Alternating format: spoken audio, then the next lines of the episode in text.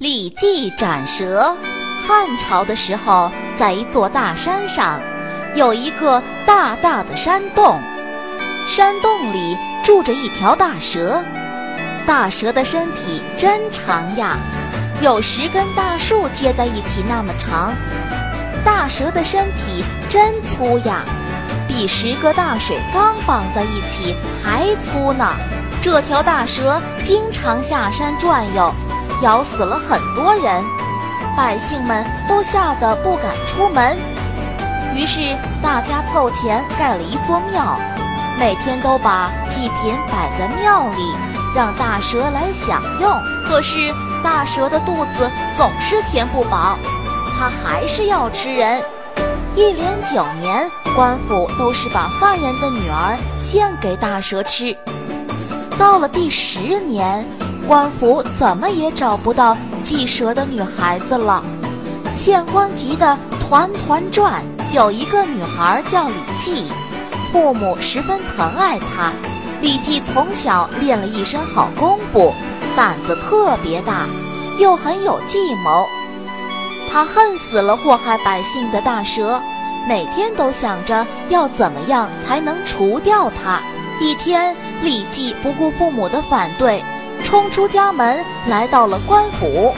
他说：“大人，我决定除掉大蛇，这次就送我去祭蛇吧。”县官被他的决心和勇气打动了，送给他一把宝剑和一条训练有素的猎狗。到了祭祀那天，李记用米粉拌上蜜糖，做了许多香喷喷的糕点。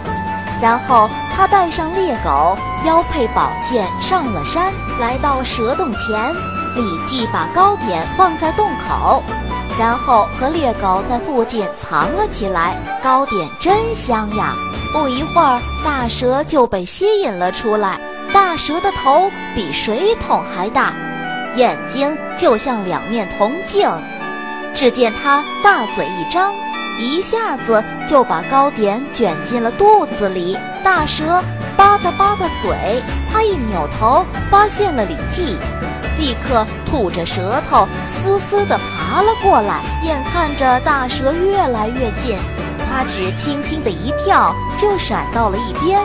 李记挥剑向蛇头重重地砍了下去，大蛇的脑袋挨了一下，疼得呲牙咧嘴。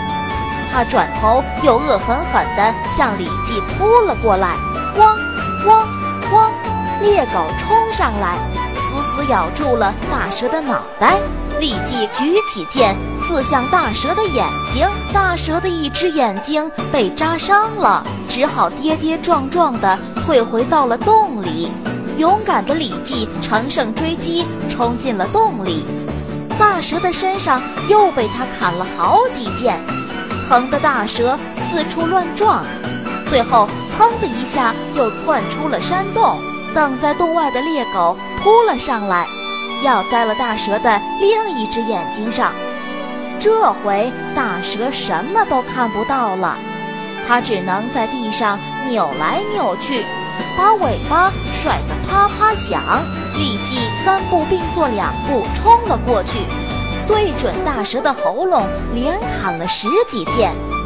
大蛇痛苦地挣扎着，最后它终于咽了气。大蛇被李记除掉了，百姓都拍手欢呼，他们再也不用怕大蛇来害人了。从此以后，李记和大家一起耕田织布，过上了安定幸福的生活。小朋友们，今天的故事就讲到这儿了。感谢伊氏娃娃 Joy 中药神奇水友情播出。伊氏娃娃 Joy 中药神奇水专注婴幼儿湿疹，奶癣，妈妈们再也不用担心孩子有湿疹了。